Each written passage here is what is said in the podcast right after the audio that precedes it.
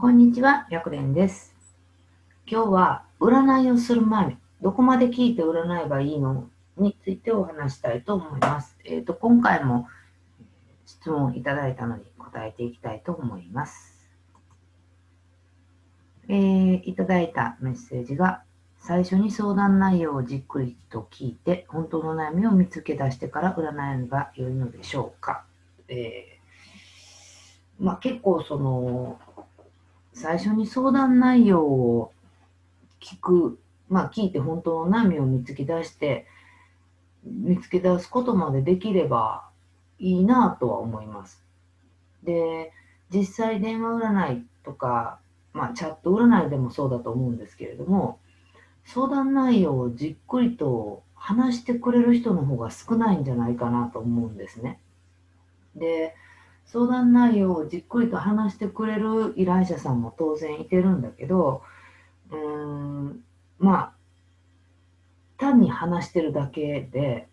うんなんか心の中に溜まってるモヤモヤしたものを、えー言葉として吐き出してるみたいな感じだの方は結構多いなって、まあ、結構というか、まあ、いらっしゃるなとは思うんですけれども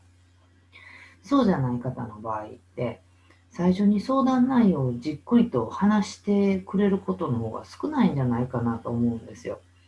なので、えー相談内容をじっくりと聞いて本当の悩みを見つけ出してからっていう考え方だと多分すごく質問攻めにしちゃうような気がするんですね。ってなるとうんやっぱりまあ質問っていやされるの嫌なんですよね。でこれは占いだけじゃなくて例えばえー営業とかされた時、まあ、きっとあなた自身も1回2回営業マンに営業されたことってあると思うんですけれどもすごい質問してくる人って嫌だと思うんですよ。なんかちょっと嫌やなとかなんか向こう行っててほしいなとかって思うようなことってあると思うんですね。でそれと同じで占い師さんがやつぎ矢継ぎ早に質問しちゃうと多分すごく嫌がられると思うんですよ。で、やっぱりその、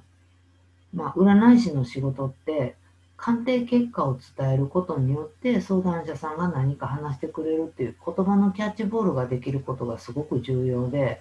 そのキャッチボールが、まあ、占い師さんの方から一方的にもう質問投げつけるとかになっちゃうと、依頼者さんって受け止めれなくなっちゃうんですよね。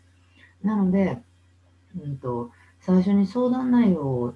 じっくりと話してくださる方の場合は、じっくりと聞いてあげればいいかなと思います。で、それは何でかって言ったら、相談内容をじっくり話したい人なんだと思うんですね。ということは、その方が占い師さんに求めてることっていうのは、まずは相談内容をじっくり聞いてほしいっていうことを求められてると思います。なので、その場合はじっくりと聞いて、聞いて、で、そこから鑑定していけばいいかなと。で、本当の悩みを見つけ出してからのこの本当の悩みを見つけ出すっていう部分が実は一番難しくって、えー話していくうちに、えっと、単に話をしていくうちにその本当の悩みに到達するかどうかはまあ例えばコーチングとかをやってるんだったら可能当然可能だと思うんですよ。ただうんと占いを依頼してきてるのにえーコーチングをされるとか、あと、ね、カウンセリングをされるっていうことって、あんまり実は依頼者さんって求めてないことで、うん、一歩間違えるとクレームの対象になっちゃったりするんですね。で、うんと厳密に言うと、占いだけではなくって、コーチング能力とか、そういうカウンセリング能力っていうのも、やっぱり必要になってくると思います。ただ、あくまでも占ってほしい方が集まってるので、そればっかりになっちゃうと、うん、とそれこそコーチングしてほしい人だったら、コーチングを専門的にされてる方のところに行くだろうし、カウンセリングをしてほしいんだったら、カウンセラーさんのところに行くと思うんですね。なので、えっと、あくまでも占い、占い師さんに相談しに来てるっていうことを考えると、えー最初の相談内容をじっくりと聞くっていうところまではできるとして、えーでできると思うんですけれども、本当の悩みを見つけ出すっていうところまではなかなか難しいと思います。で、最終的に本当の悩みに到達することが一番重要で、これはあくまでも、えー、鑑定をしながら本当の悩みを見つけ出していく必要があって、えー、それは鑑定結果をお伝えすることでこれが見えてくるようになると思うんですね。なので、うんとまあ、急いでその本当の悩み見つけ出さんなと思って占っちゃっても、うん、結局依頼者さんの心に届かない言葉で伝えてたりすると本当のとこまでいかないんですよ。でまあ時間で測るっていうのは難しいんですけれども本当の悩みに到達しようと思うとやっぱり時間でやったらどれぐらいかな早くても30分ぐらいはかかるんじゃないかな。あの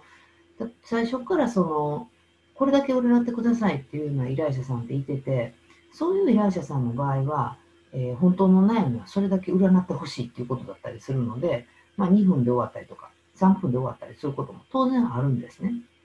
で、それはそれでその依頼者さんが求めてる鑑定なので、もうそれで、えー、満足していただけると思うんですけれども、そうじゃない方の場合っていうのは、自分でもそもそもこの本当の悩みが何かっていうのが、うん、